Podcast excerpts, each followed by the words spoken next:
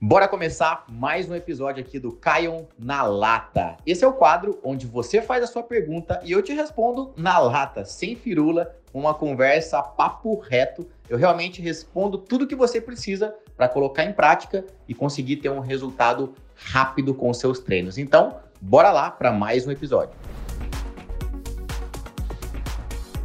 Nazaré Matias, ela pergunta aqui através do Facebook. Faço pernas, faço pernas ou glúteo três vezes por dia. Isso dá resultado? Eu não entendia muito a sua pergunta, tá, Nazaré? Mas eu vou partir do pressuposto que você está me perguntando se treinar pernas e glúteos, né? Que seja três vezes por dia se dá resultado. Vamos lá, Nazaré. A não ser que você seja uma pessoa bem fora da curva, é eu não recomendo esse volume todo de treino por dois motivos. Primeiro, porque treinar mais não é sinônimo de melhores resultados. Então, a curva não é proporcional. O que, eu quero dizer com isso? Não é porque você vai treinar mais que você vai ter mais resultado ou resultado mais rápido, tá? Então, assim, qual é, é a média ideal de treino por grupamento muscular? Então é mais ou menos a pergunta da Nazaré. Ela quer, possivelmente, ela quer melhorar perna e glúteo. Quantas vezes por dia ela vai ter que treinar? Pô, Nazaré, uma vez por dia, né? Já é difícil treinar uma que dirá três, né? A não ser que você tenha muito tempo sobrando aí, que você faça parte de 1% da população que não tem nada para fazer, que você tá com a vida ganha, não tem nada para fazer e você pode ter você pode se dedicar três vezes por dia para ir na academia. E mesmo que pudesse, tá, Nazaré? É, mesmo que pudesse, isso não ia te trazer resultados. Então, assim, treino de perna, ou seja, para qualquer área do corpo, treino abdominal, treino, ah, eu quero melhorar peitoral tal. Quantas vezes por semana é, seria o ideal para ter resultado? De duas a três vezes. Não mais do que isso. Por quê? Já expliquei algumas vezes aqui que uma coisa muito negligenciada por muitas pessoas é o quê? É você pecar pelo excesso de treino, às vezes, por querer ter resultado rápido, você quer pecar pelo excesso e você não dá atenção ao que mais dá resultado, que é justamente o, o período do descanso. O período da recuperação é onde seus músculos se desenvolvem. Então, Nazaré, esquece essa parada de treinar mais de uma vez por dia. É uma vez por dia e por grupamento muscular, de duas a três vezes por semana, tá? Então, assim, quando eu falo isso, eu, tenho, eu falo com muito cuidado, porque eu sei que tem pessoas aqui que estão iniciando, que não tem nem noção de divisão de treino. Mas o que, que acontece? Você tem sete dias na semana. Eu não recomendo um treino todo dia. Eu recomendo seis vezes por semana no máximo. É legal você ter um dia off, pelo menos. Um dia off, sem treino. Esse dia pode ser domingo, pode ser segunda, pode ser quarta, tanto faz. Mas um dia off ao longo da sua semana é interessante que você tenha. Agora, para quem treina seis vezes na semana, quer dizer que esses seis treinos vão ser exatamente iguais? Não. Um dia você vai estimular mais pernas, por exemplo, no outro vai aquele básico, né? Um dia mais perna, um dia mais braço, um dia vai estimular mais cardio, mais abdômen. Aí depois um outro dia pode voltar e repetir aquele de perna, voltar e repetir aquele de braço, voltar e repetir aquele de abdômen. Essa é uma divisão básica, né? Mas enfim, para vocês entenderem que quando eu digo para vocês treinarem de duas a três vezes por semana um grupamento muscular, não quer dizer que é para vocês treinarem de duas a três vezes por semana. Quer dizer que é para vocês dividirem o treino de forma que aquele grupamento muscular seja estimulado de duas a três vezes. Mas você, eu aconselho que você treine seis vezes por semana. Caio, eu não consigo treinar seis. Treina cinco, pô. Eu não consigo cinco. Quatro? Não consegue quatro? Três. Que seja uma vez uma vez é melhor do que nenhuma, tá? Então coloca isso na cabeça. Fechou, Nazaré?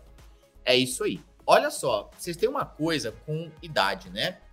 Tem jeito, uma pergunta da Carla pelo YouTube. Tem jeito uma pessoa de 44 anos ter bunda, pernas e massa muscular? Carla, eu tenho dezenas de alunas com mais de 40 anos que conseguiram ganhar perna, bunda e massa muscular. Agora, o que, que essas alunas fazem de diferente? Fazem um treinamento bem organizado e controlam a alimentação. É aquele clichê. Não importa a tua idade. Não importa a tua idade. O que acontece é que é o seguinte: após os 30 anos, né? Pô, passei dos 30. Você tende a ter uma queda, né, principalmente na questão hormonal, e isso influencia diretamente, por exemplo, com a sua quantidade de massa muscular e quantidade de e densidade e quantidade de massa óssea, por exemplo. Então, assim, após os 30, por conta dessa, digamos, perda hormonal natural que acontece, que começa a acontecer após os 30, tem pessoas que começam um pouco mais tarde, um pouco mais cedo, é mais ou menos 30, 35, e aí começa essa perda. Essa perda vai influenciando para que você comece a descer ladeira em relação à massa muscular e massa óssea. Mas como é que você reverte isso? Treinando musculação e se alimentando bem. Mas o que é se alimentar bem? Uma alimentação rica em proteínas em todas as refeições. É uma alimentação em que você não faz déficit calórico é, agressivo. Né? Tem gente que faz déficit calórico agressivo. Por exemplo, faz uma alimentação com 800 calorias ou menos por dia. É muito pouco. Então, assim, por mais que você precise emagrecer, é, e fazer déficit calórico, esse déficit não pode ser agressivo. Você não pode fazer uma dieta que vai fazer você passar fome, algo nesse sentido. Então, assim, a alimentação ela tem que ser rica nos principais macronutrientes, principalmente para que você preserve a sua massa muscular, tá? E o principal, e o principal macronutriente que tem essa função de, de ajudar você nessa preservação, obviamente todos são importantes, mas o principal é a proteína. Então, uma, uma das coisas que muita gente peca é em fazer alimentações com pouco ou nenhuma proteína. Então, o que é proteína? Para que, você, que vocês entendam. Proteína você vai encontrar em quê? Nos ovos, você vai encontrar nas carnes, você vai encontrar na, nos derivados de leite, é, queijo, o próprio leite, iogurtes. E, obviamente, existem carnes melhores do que outras, né? Carnes mais magras do que outras, iogurte, iogurtes melhores do que outros, leite melhores do que outros, né? E ovos é meio que padrão, né? Apesar de ter diferentes tipos de ovos, mas ovo é um pouco, ovos é uma coisa um pouco mais padrão. Mas basicamente as, as, as, principais fontes de proteína você vai encontrar aí. Óbvio que você encontra outras fontes de proteína é, na soja, é, vegetais verdes escuros, né? Brócolis, é, você encontra na rúcula, na couve, mas é uma quantidade bem inferior é, do que os alimentos que eu citei anteriormente, tá? Então, assim, Carla, tem jeito de ganhar massa muscular depois dos 44? Tem. Desde que você tenha organização alimentar e faça treinamento de força. Tem outro jeito? Não. Não tem outro jeito. Então, simples assim. Caio, e como é que você pode provar que isso é possível? Através dos resultados que eu dou para as minhas alunas. Tenho várias alunas com resultados acima dos 40 anos, tá? Olha só, vocês têm uma coisa com idade, né? Tem jeito uma pergunta da Carla pelo YouTube. Tem jeito uma pessoa de 44 anos ter bunda, pernas e massa muscular? Carla, eu tenho dezenas de alunas com mais de 40 anos que conseguiram ganhar perna, bunda e massa muscular. Agora, o que, que essas alunas fazem de diferente? Fazem um treinamento bem organizado e controlam a alimentação. É aquele clichê. Não importa a tua idade.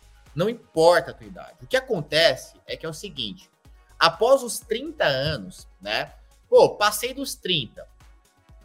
Você tende a ter uma queda, né? Principalmente na questão hormonal, e isso influencia diretamente, por exemplo, com a sua quantidade de massa muscular e quantidade de e densidade e quantidade de massa óssea, por exemplo. Então, assim, após os 30, por conta dessa, digamos, perda hormonal natural que acontece, que começa a acontecer após os 30, tem pessoas que começam um pouco mais tarde, um pouco mais cedo, é mais ou menos 30, 35, e aí começa essa perda.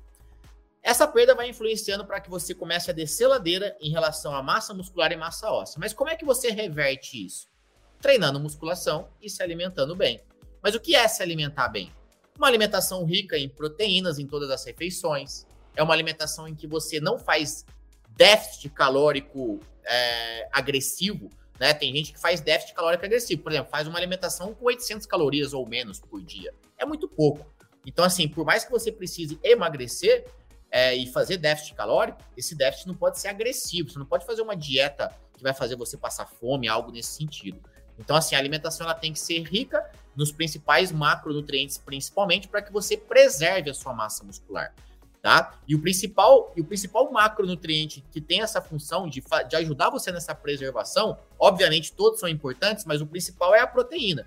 Então, uma, uma das coisas que muita gente peca é em fazer alimentações com pouco ou nenhuma proteína.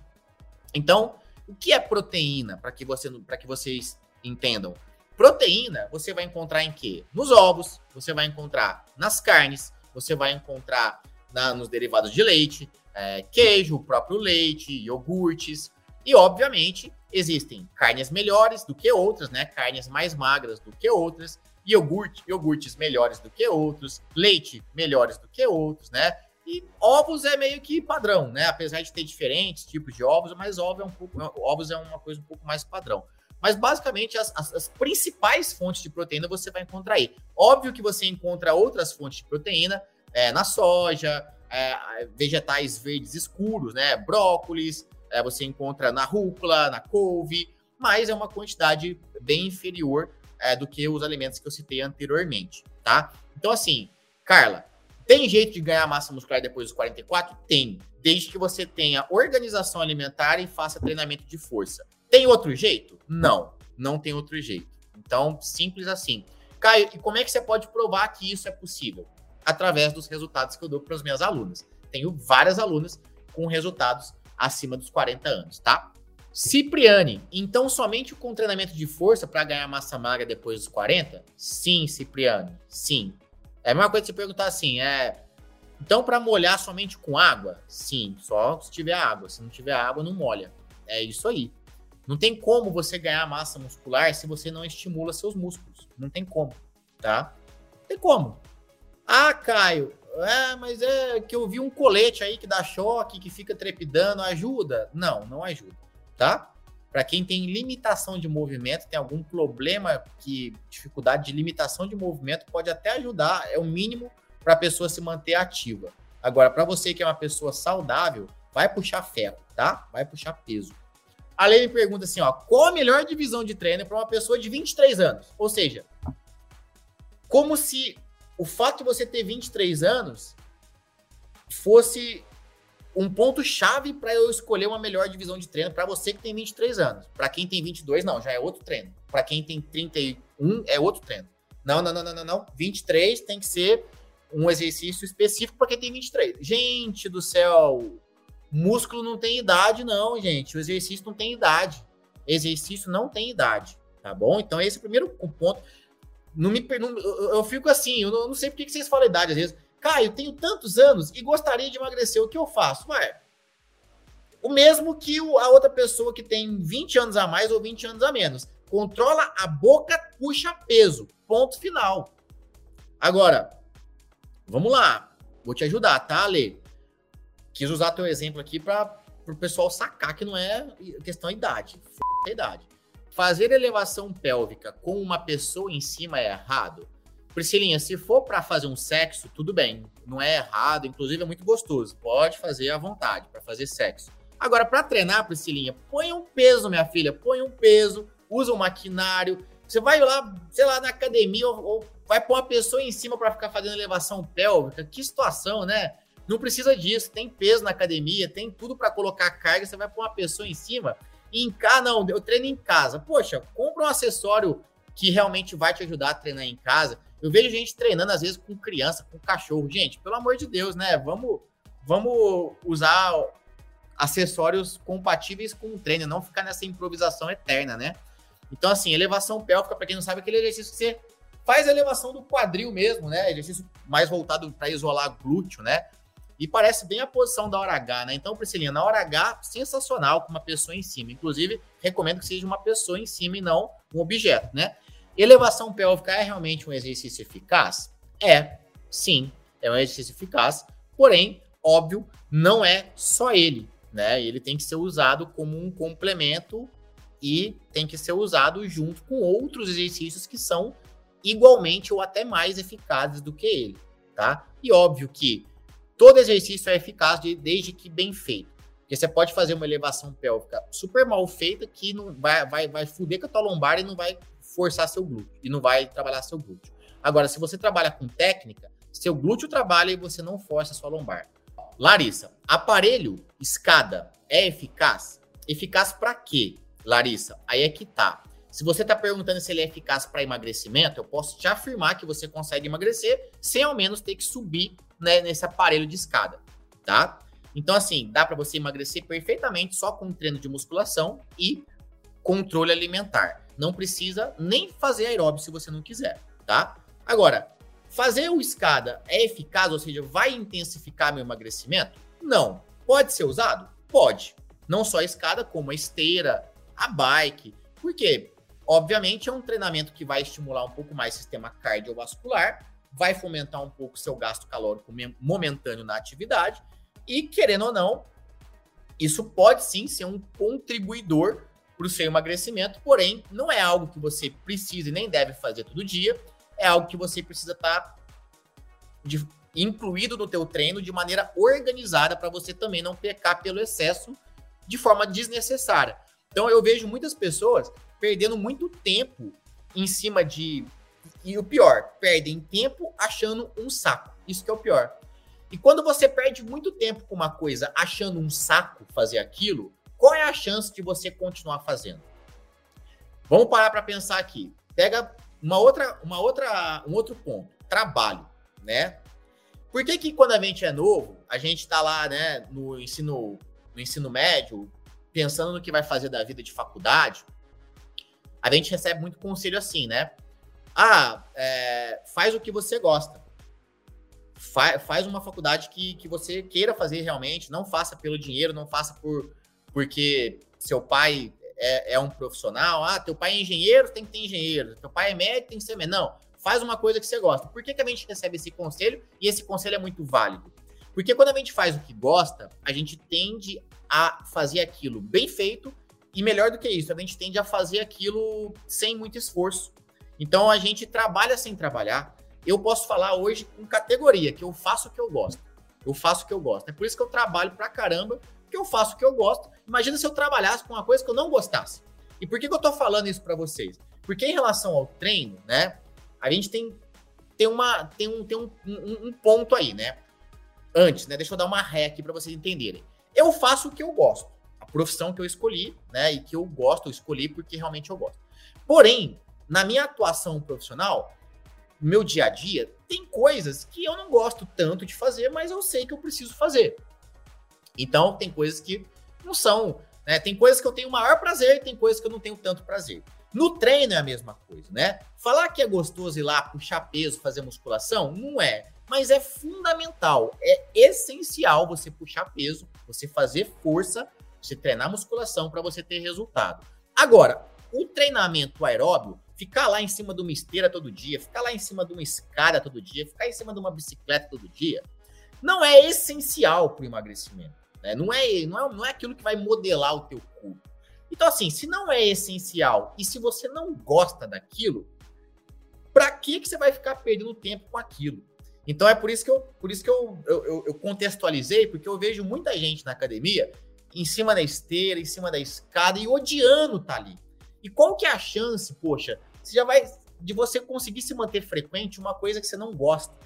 Então, assim, tira essa da cabeça, pô, já que não é essencial, foca no que é essencial, musculação. Ah, mas eu também não gosto de musculação, mas é essencial. Então, assim, tem coisa que, mesmo você não gostando, você tem que fazer, porque você é adulto, você não é criança mais. Criança só faz o que gosta, adulto faz o que precisa, né? Criança faz o que gosta e adulto faz o que precisa. É assim que funciona. Caminhada emagrece? Não, tá?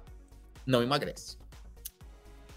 Inclusive, né, como diz um tio meu, eu tenho meu, meu tio e fala assim: caminhada deve engordar, porque toda vez que eu vou caminhar, eu olho quem tá caminhando, tá todo mundo gordo, deve engordar. Porque todo mundo que eu vejo caminhando tá gordo. Mas brincadeira à parte, a caminhada, o gasto calórico durante a caminhada é bem irrelevante. É, isso também. Caminhada, gente. Não, não tô desaconselhando quem gosta de caminhar, tá? Quem está acima do peso, o que que acontece? Geralmente, né, tende a achar que, ah, eu tô acima do peso, eu vou fazer aeróbio. E aí faz uma grande de uma cagada. Por quê? Porque se a pessoa tá acima do peso e ela não é uma pessoa que não tá treinando, ela não tem o quê? Massa muscular. Uma pessoa sedentária, acima do peso, que começa a fazer aeróbio de cara, faz uma grande cagada. E por que que faz uma grande cagada? Se não tem massa muscular e tá acima do peso, quando essa pessoa vai correr ou que seja caminhar numa esteira, ela vai gerar um impacto na articulação do joelho muito grande. muito grande por dois motivos. Primeiro, porque ela está com excesso de peso. E esse excesso de peso ele é multiplicado até cinco vezes mais quando a pessoa faz uma corrida em cima da articulação do joelho. Segundo ponto, ela não tem musculatura forte ainda para amortecer, para absorver o impacto. Quem absorve o impacto e poupa a estrutura óssea de sofrer a pressão são os músculos. E se você está acima do peso e não tem força muscular e faz aeróbio, você está cometendo dois erros. Você está aumentando a pressão por conta do teu excesso de peso e por conta da tua fraqueza muscular. Isso possivelmente vai te gerar uma lesão e, acima de tudo, ainda não é o melhor caminho para você emagrecer. Porque você vai queimar algumas calorias ali durante a atividade, vai suar, vai transpirar, e aquele suor você vai ter a falsa ilusão de que aquilo, aquilo lá é banha derretendo, né? Tem gente que fala assim, ah, tô suando. Suou porque é bom. É banha derretendo. Gente, não é banha derretendo. É água saindo do teu corpo. Você está desidratando. Não quer dizer que você está desbanhando. Você não está perdendo gordura porque você está suando, tá? Agora, o que vai emagrecer efetivamente? Controle alimentar com saldo negativo com estímulo de força. Porque quando você estimula a força, você tende a ficar não só né, a, a, a, ficar com ajudar no saldo do déficit calórico, você gasta caloria treinando também musculação, mas também esteticamente você fica com a musculatura muito mais tonificada, muito mais bonita, muito mais rígida, muito mais preparada para você inclusive fazer o seu aeróbio depois como um complemento. Aí você pode fazer uma corrida, pode fazer um treino aeróbio depois, mas desde que a, a musculatura esteja forte o suficiente para aguentar a pressão. Então, o melhor caminho para emagrecer, tá, Ana? É, foi a Ana que perguntou, né? Deixa eu ver. Quem perguntou essa? É musculação, controle alimentar, não peque pelo, é, pelo excesso de aeróbio sem estar com a musculatura forte o suficiente. Tá legal? Soares perguntando: Caio, boa noite. Tenho que treinar a parte superior até a falha também?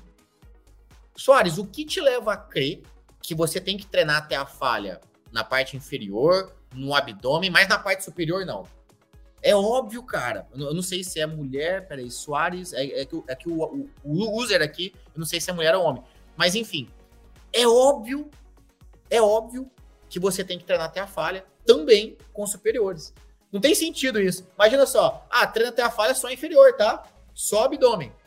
A superior não. Superior não até a falha não, viu? Gente, o, o músculo é um. Os músculo, músculo é músculo. Músculo entende o quê? Fadiga e esforço. O músculo da parte de cima, ele vai ter o mesmo entendimento, digamos assim, da parte de baixo. Então, o músculo é o quê? Estímulo, estímulo, intensidade, descanso. Estímulo, intensidade, descanso. É assim que você trabalha com músculo, independente de onde ele esteja. Na tua orelha, no teu pé, é músculo. Tá legal? Olá, Caio. Faço pouco abdominal e geralmente faço só prancha e o, a prancha, o tradicional. O que você acha? Acho pouquíssimo, tá, Josiane? Pouquíssimo. Vamos lá. Primeiro ponto. O treinamento de prancha, aquele de você ficar lá paradinha, né? Eu até tenho um vídeo que eu explico como fazer isso, porque muita gente faz isso errado. Simplesmente fica lá na posição de prancha e fica lá. Fica lá. Parado.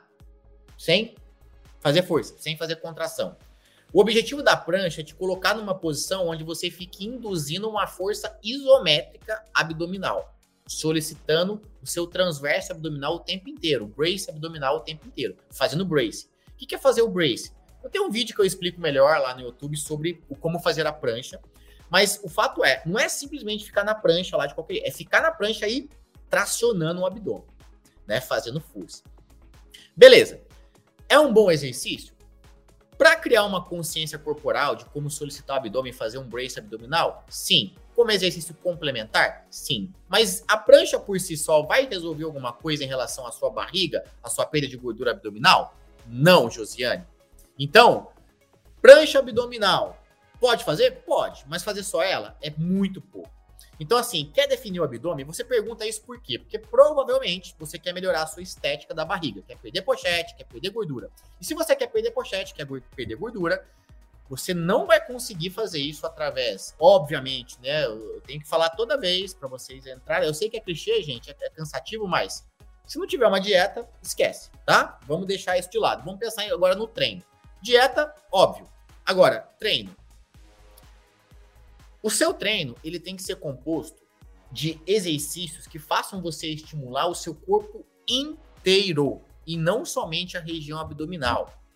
Nós temos milhares de músculos no corpo, de todos os tamanhos possíveis. E quando a gente pega a musculatura da parede abdominal, comparada ao restante do nosso corpo, ela representa uma ínfima porcentagem de todos os músculos que a gente tem. Então não adiantaria, Josiane, por mais que você queira perder gordura naquela região, só treinar aquela região. Então, assim, antes de mais nada, para melhorar esse aspecto da pochete, do, ab do abdômen de maneira geral, da barriga, você tem que treinar perna com intensidade. Treinar perna com bastante intensidade, treinar superiores com bastante intensidade. Mas, Caio, eu posso intensificar, ou seja, eu posso incluir exercícios abdominais para melhorar a estética do meu abdômen? Sim. E só incluir a prancha resolve? Não. Você precisa de movimentos dinâmicos também. A prancha é um movimento isométrico. O que, é um movimento isométrico? Aliás, a prancha não é um movimento, né? A prancha é um exercício isométrico. O que, é um exercício isométrico? É um exercício onde não tem movimento. Você faz uma contração constante e sustenta. Você não se movimenta, você fica parada, congelada, fazendo força na contração máxima. Agora, quando você faz um abdominal tradicional com uma técnica boa, é um exercício dinâmico, onde você tem movimento, você tem contração e relaxamento daquela musculatura. E sim, você precisa também incluir esse tipo de exercício, tá? De para caso você queira intensificar essa região abdominal. Beleza? Só a prancha vai ser muito pouco. Como posso perder gorduras laterais? Sofro muito, faço localizada e não tenho o resultado que quero. Vamos lá, eu vou ler de novo a pergunta da Kelly, da, da, da Kate, desculpa, da Kate Lucida. Como posso perder gorduras laterais? Eu sofro muito com isso, faço localizada e não tenho o resultado que quero. Pergunta que eu te faço, Kate. Se você não tem o resultado que quer com aula de localizada, o que te leva a crer ou o que te leva a continuar fazendo esse tipo de aula? Pergunta para você, tá? Se você quer perder gordura, se você sofre muito com isso, você mesma está falando isso, e você já fala que tenta perder essa gordura através da localizada e não tem o resultado que quer, por que, que você continua fazendo isso? Primeira coisa, aula de localizada, como eu acabei de explicar sobre a questão abdominal, é uma aula que, no máximo, ela, ela poderia ser complementar, mas nunca sua aula principal. Se você não fizer um treino completo que estimule seu corpo inteiro de forma ampla mesmo na musculação, esquece. Você pode morrer de fazer aula de localizada que você não vai conseguir o resultado que você quer. Por quê? Como o próprio nome já diz, a aula de localizada atua em musculaturas mais localizadas, musculaturas menores. Geralmente são aulas voltadas só para glúteo, só para abdômen. Ou seja, se você pegar só essas musculaturas localizadas, e faz só esse tipo de exercício, você está deixando de trabalhar uma infinidade de outros músculos do seu corpo. E para você ter resultado, você tem que estimular os seus músculos de forma global, seu corpo inteiro.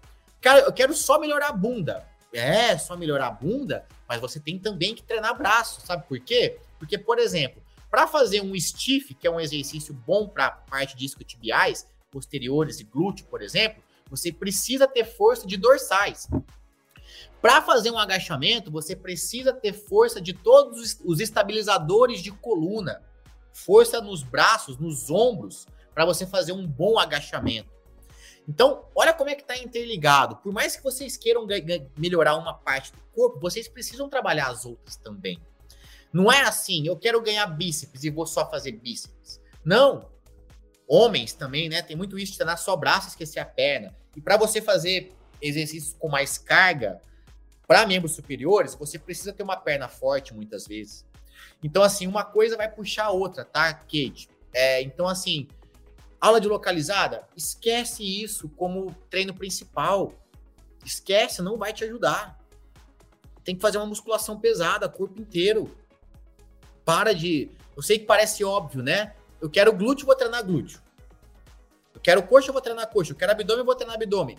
Eu sei que parece óbvio, mas não é tão óbvio assim é, são exercícios complementares. existem os exercícios base que precisam ser feitos.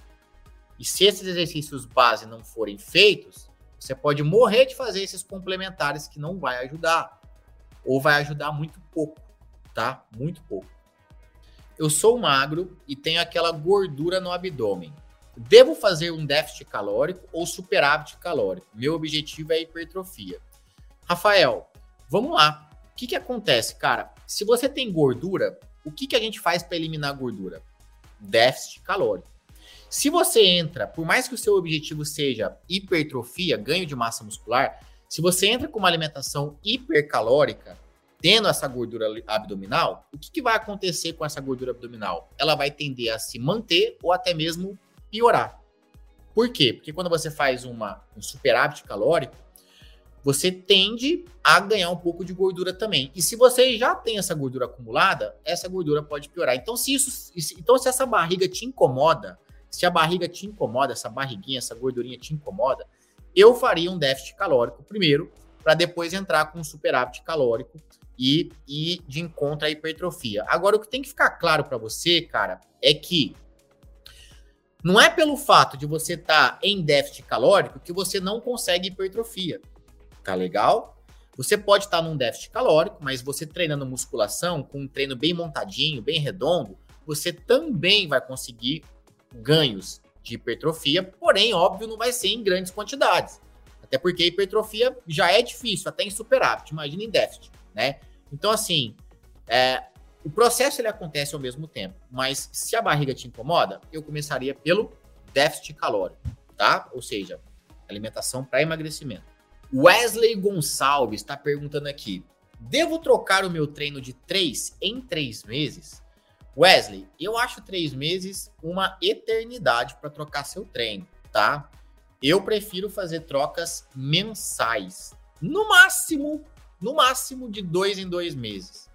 Mas eu prefiro fazer trocas mensais, tá legal? Então, três em três meses já é assim um tempo em que o seu corpo já se acostumou com aquele estímulo, já se acostumou com aquele treino, provavelmente você atingiu um ponto de platô que, que é o ponto de platô? O ponto de platô é quando você começou a dar um estímulo diferente, seu corpo começou a reagir, começou a dar resultado, seja ele de emagrecimento ou ganho de massa muscular, e de repente você travou. Você não foi nem para frente nem para trás, você ficou naquela mesma. E três meses é tempo suficiente para isso acontecer. Então, assim, eu prefiro, e é o que eu faço com os meus alunos, eu faço uma troca no treino deles a cada mês, a cada mês e meio, mais ou menos é o período que eu recomendo a troca, tá bom? João Paulo está perguntando: para ganho de massa muscular, quanto tempo de descanso de um exercício para o outro é mais recomendado? Paulo, é, aliás, João Paulo, é, o tempo de descanso ele deve ser variado ao longo dos treinos que você faz. Então, assim, não existe, não, não adianta eu te falar assim, ah, um minuto, 30 segundos, dois minutos, porque vai depender muito do tipo de treino. Então, como é que eu faço? A cada mês, eu faço uma troca no treino dos meus alunos e no meu próprio treino. E às vezes, o intervalo entre um exercício e outro é de 30 segundos. Às vezes, é de um minuto. Às vezes, é de dois minutos. Vai depender muito do mês que essa pessoa está de treino, no tipo de estímulo que eu estou dando. Vou te dar um exemplo. Quando eu coloco um treinamento onde eu exijo um número de repetições acima de 10 repetições, por exemplo, geralmente eu coloco um intervalo entre uma série e outra de mais ou menos 30 segundos, 45 segundos, 1 minuto. Quando eu peço um número menor de repetições, ou seja, eu peço para a pessoa colocar mais peso e fazer menos repetições, ou seja, eu dou um estímulo mais de força do que de resistência, eu já peço um intervalo maior. Às vezes um intervalo de um minuto e meio, dois minutos, às vezes até três minutos entre uma série e outra, dependendo do tipo de treino. E aí, aí a tua pergunta é: qual é o mais recomendado? O recomendado é que você faça troca periódicas no seu treino, que você utilize tanto intervalo curto quanto intervalo longo, mas não é simplesmente mexer no intervalo. Para mexer no intervalo, não é simplesmente, ah, eu vou dar um intervalo curto. Ah, hoje eu vou dar um intervalo longo. Não. É tudo pensado. Todo treino que eu passo ele é pensado. Qual o número de repetições que eu prescrevi? Ou seja, isso quer dizer que a pessoa vai pegar muito peso ou pouco peso? Hum, com base nisso, qual o intervalo recomendado? Mas com base nisso, né? Quanta, quantas séries eu mandei ela fazer? E quantos exercícios eu mandei ela fazer ao longo do treino? Tudo isso envolve um, um, um conceito, é quase, como se fosse um cálculo, para aquele treino ficar ideal, para aquele treino ficar com o número de repetições mais acertadas, com os exercícios mais acertados, com o intervalo mais acertado, e não simplesmente ao Léo. E é justamente esse o ponto que eu vivo brigando aqui, né? Brigando assim, né? Jogando na cara de vocês, que muitas academias fazem. Eles prescrevem o treino ao Léo, de qualquer jeito. Ah, põe lá, vai, qualquer coisa. Não tem, um, não tem uma lógica pensante por trás, muitas vezes. É muito feito assim, ó. De qualquer jeito. Aí põe lá e geralmente eles pecam por quê? Pelo excesso. Coloca muito exercício, uma bagunça, um monte de coisa. Muito exercício, muita série, um treino volumoso, um treino que faz a pessoa ficar uma hora e meia na academia, manda aquecer na esteira para depois de fazer musculação. Aí manda fazer 10 exercícios de musculação, quatro séries em cada um. A pessoa passa a vida treinando. Então eu organizo bem o treino para o treino ficar enxuto e ficar intenso, para a pessoa dedicar ali meia horinha, 40 minutos, fazer um treinão e ir embora para casa. É assim que eu penso para montar o treino. Colocando carga alta no treino vai, vai levar a ter mais resultado? Cara, mesma coisa. Tem treinos que eu estimulo um número de repetições menores para levar, para induzir a pessoa pôr uma carga maior. E tem treinos que eu induzo uma carga menor. Qual é melhor? Nenhum, nem outro. O melhor é você fazer variações disso. Mas, como eu acabei de responder, não é simplesmente, ah, esse treino eu vou pegar mais peso. Ah, amanhã eu vou pegar menos peso. Não é assim que funciona. Se você mexe num ponto, você mexe em outro. Se mexe em outro, mexe em outro, mexe em outro. Então, tudo isso muda o treino. Então, o mudar o treino, o trocar o treino, não é necessariamente trocar os exercícios do treino, e sim trocar as variáveis do treino. Que são variáveis? Carga, velocidade de movimento, rápido ou lento, intervalo de recuperação, ordem dos exercícios. Tudo isso é variável. Amplitude do movimento. Tá legal? Tudo isso é variável que a gente troca um ponto ou mais pontos ao longo de cada mês para fazer novos estímulos. Que meu treino dura de uma a duas horas. Minha dúvida é se estou passando muito tempo de treino. Vamos lá, uma a duas horas. É, é, é, você colocou assim uma uma margem muito grande, né? Uma, uma hora é diferente de duas horas. Então, assim, se o treino for até uma hora, eu considero que é normal.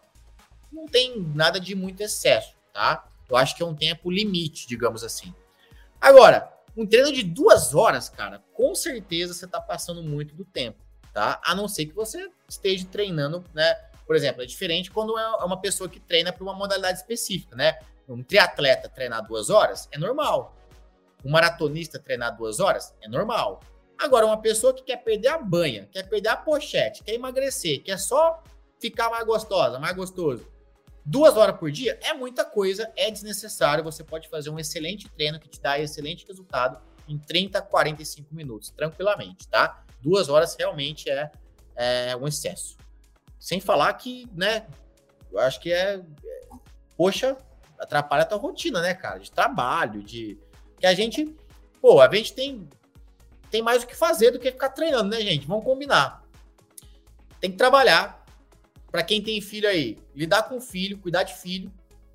Para quem tem marido e esposa, tem que dar atenção pro marido, para a esposa a gente tem que também ter um momento de lazer pra gente. Ou seja, é muita coisa que a gente tem que ter e vai ficar perdendo tempo duas horas dentro de uma academia. Pô, difícil, né? Alguma coisa fica comprometida. Se isso, para quem perde muito tempo na academia, pode ter certeza que tá comprometendo alguma coisa. Ou não tá dando atenção em casa, ou, ou não, não tá, tá com pouco serviço. Só pode, né? Só pode. Cuidado, hein, gente. Dizem as más línguas aí que quem passa muito tempo treinando na academia vira chifrudo, hein? Vamos lá. É, a mesma metodologia de treino por um mês, sim, mas não quer dizer que é o mesmo treino, né? Porque o que acontece? Cada dia você vai fazer um treino diferente ao longo da semana, né? Por exemplo, o treino que você fez hoje não é o mesmo que você vai fazer amanhã, que não é o mesmo que você vai fazer no outro dia. Mas essa estrutura que você faz semanal, você vai seguir ela por um mês. Sim, é uma metodologia para que depois de um mês, né, que é um, um mês é um, é um tempo super positivo para o seu corpo se adaptar com aquele estímulo e depois você vir, a gente vir e fazer uma troca para você quebrar, né, essa adaptação e, e, e, digamos, dar um estímulo novo para o seu corpo readaptar e para o seu corpo sempre continuar evoluindo, para você evitar o platô. Então, sim, você usa a mesma estratégia por um mês, mas não quer dizer que é o mesmo treino todo dia, né? Então, espero que isso tenha ficado claro. Dani, a caneleira, ela é pouco útil, mas isso não quer dizer que ela é inútil, tá? Tem uma diferença aí. A caneleira, ela é pouco útil, mas não é inútil. Então, assim, para você fazer, por exemplo, uma elevação lateral de quadril é, em decúbito lateral, ou seja, deitada, é um, é um, é, ela, ela vai ser útil para isso. É, para você, de repente, numa falta de maquinário, numa falta de possibilidades, usar isso também para fazer um adutor, de repente deitada, também pode ser útil. O grande ponto é que a caneleira ela vai ser útil para muito pouco exercício. E tem muito exercício que é feito com caneleira que, da forma como ele é feito, ele acaba sendo realmente inútil. Então, é, vamos supor, quatro apoios com caneleira é um exercício que eu não gosto tanto. Porém, você fazer um exercício é, similar ao quatro apoios, porém não usando a caneleira, usando uma polia, por exemplo, eu já acho melhor. Usando um elástico, acho melhor do que a caneleira. Então, assim, a caneleira ela é só pouco útil, mas não quer dizer que ela é inútil, tá? Boa noite. Assimetria nas pernas. Para quem não sabe o que é assimetria, é uma diferença entre um, na medida entre uma perna e outra. Então, por exemplo, assimetria no braço. Vamos supor, o meu braço direito, e isso é real, meu braço direito ele é um pouco um pouco maior do que o meu braço esquerdo. Coxa, às vezes tem uma assimetria também, acontece, tá? Então a pergunta é: assimetria na perna, quais exercícios? Uma perna mais grossa que a outra. É, Suelane, primeira coisa é identificar se essa assimetria ela é, entre aspas, normal ou se ela já está num ponto, entre aspas, anormal. Por que, que eu falo entre aspas? Porque assim, é considerado uma assimetria normal se a diferença entre os lados ela for de até uns 3 centímetros. Então, por exemplo, se eu medir o meu braço direito, meu braço esquerdo, ou a minha perna direita, minha perna esquerda, e a diferença entre um e outro der 1 centímetro, 2 centímetros, até 3 centímetros, normal. Você não precisa fazer nada diferente. Só continua treinando, se conscientizando, né, para você equilibrar as forças nos dois lados, que às vezes você pode estar forçando mais um lado que o outro em algum exercício, mas é normal. Agora, Caio, eu medi e deu uma diferença de 4, 5, 6. Eu vi relatos de pessoas de até 10 centímetros de diferença. Nesses casos, realmente é uma assimetria mais severa. Nesses casos, Suelane, você pode trabalhar com exercícios unilaterais, de forma a tentar equilibrar a força, a resistência e o tamanho desses lados. Então, por exemplo, ao invés de fazer um agachamento, investir mais no afundo, que, que é, um, é um agachamento unilateral, uma perna na frente, uma outra atrás. É, leg press, você pode até fazer ele, ao invés de fazer com as duas pernas, fazer com uma só, depois faz com a outra, faz de forma unilateral também. Cadeira extensora, ao invés de fazer chutando as duas pernas, faz uma perna, faz a outra. Flexora, mesma coisa, uma perna, outra outra. Stiff, mesma coisa. Qual que é o grande porém do exercício unilateral? Ele vai te tomar mais tempo. Seu treino vai ficar mais demorado, porque você vai ter que fazer um lado, depois fazer o outro lado. Mas é uma maneira de você equilibrar um pouco as forças, tá legal? E se for o braço, para quem né, tem assimetria de braço, exercícios unilaterais. Ao invés de fazer um supino na barra livre, faz supino com dumbbell, com halteres, porque você vai controlar melhor as forças de um lado e de outro. Ah, ao invés de fazer é, uma remada na máquina, que é junto, né? Que é que ela é integrada, que não é separado o lado direito e esquerdo, você pode fazer uma remada unilateral. Então, assim, dá para fazer incrementações, né, de maneiras unilaterais, nesse caso de, de assimetria. Fazer exercício fazendo jejum intermitente melhora os resultados de emagrecimento? Vou responder na lata aqui, tá, Carla? Não. Fazer jejum intermitente não te emagrece, tá? Mais do que uma dieta normal de emagrecimento. Então, o que, que acontece? Fazer jejum intermitente não vai te trazer mais benefícios a, a nível de perda de gordura, de emagrecimento, quando você compara isso com uma dieta tradicional, em que você esteja em déficit calórico. Então aí eu te pergunto, você gosta de fazer jejum, Carla? Porque eu odeio. Eu caio, odeio. Eu amo comer, gente, de verdade. Eu gosto de comer. Eu gosto de comer. Eu como de 3 em 3, 4 em 4 horas, em média. E eu tenho prazer em comer. Eu gosto de comer.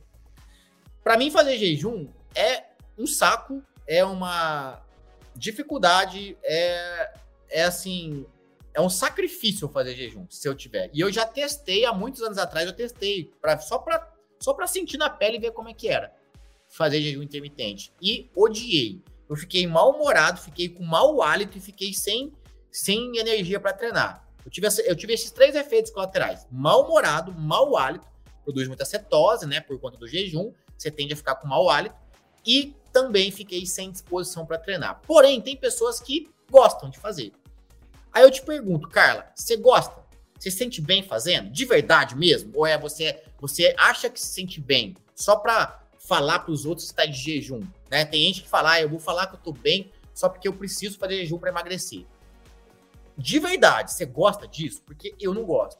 Eu gosto de comer. Então, assim, se você gosta, beleza. Agora, não faça por conta própria. Faça com uma prescrição de nutricionista. É... Agora, o jejum faz sentido para algumas profissões, para algumas rotinas. Por exemplo, um médico que entra numa cirurgia e fica horas ali operando. Para ele faz sentido talvez fazer um jejum, porque ele vai ter que estar tá operando. Como é que ele vai parar o meio da operação para comer o lanchinho? Não tem como, ele tem que ficar operando, às vezes durante horas. O motorista de Uber, que às vezes o cara tem que, ó, uma corrida atrás da outra. Ele não pode parar, não pode se dar o luxo de parar um pouco, comer, talvez para um motorista de Uber faça sentido. Para um caminhoneiro, para alguém que trabalha na rua de maneira geral e que prefere fazer o jejum do que comer, que carregar as coisas e, comer porcaria na rua. Então, assim, dependendo da rotina, pode fazer sentido. Mas se você tem uma rotina em que você consegue se organizar para comer de 3 em 3 horas, de 4 em 4 horas que seja, e não fazer o jejum, e, e fazer déficit, vai emagrecer do mesmo jeito. E você ainda vai estar tá comendo, sem precisar passar fome. Então, coloca a mão na consciência e vê o que, que te faz mais feliz aí. Faça o HIT todos os dias. Isso é bom ou ruim? Eu considero mais ruim do que bom, tá, Caroline? Primeiro, porque você fazer HIT todos os dias, mais uma vez, não vai te emagrecer mais, tá bom? Segundo, que as nossas articulações, elas não foram feitas para excesso de impacto. Eu não sei como é que você faz o HIT, se é na esteira, se é na bike, se é, enfim, corrida de rua, como é que é. Mas o que acontece? Até para quem treina, por exemplo, para uma maratona, para alguma coisa assim, que tem que fazer um volume de treino aeróbio maior, até para essa galera, o treino não é diário. Até para essa galera. Por quê? Porque as articulações, gente, elas não aguentam impacto todo dia em cima delas ali. Volume de impacto muito grande o nosso peso ele, ele pode ser multiplicado até por 5, muitas vezes, em uma corrida, se você em cima das articulações, por conta do impacto. Então, assim, Caroline, uma, duas, eu diria que estourando três vezes por semana tá mais do que suficiente. Tá legal? E como eu disse, dá para você emagrecer perfeitamente sem fazer um hit sequer. Você pode emagrecer sem fazer nenhum hit. Só controlando a boca e treinando musculação, você consegue emagrecer, tá? Pode usar para potencializar? Pode, mas não todos os dias, beleza?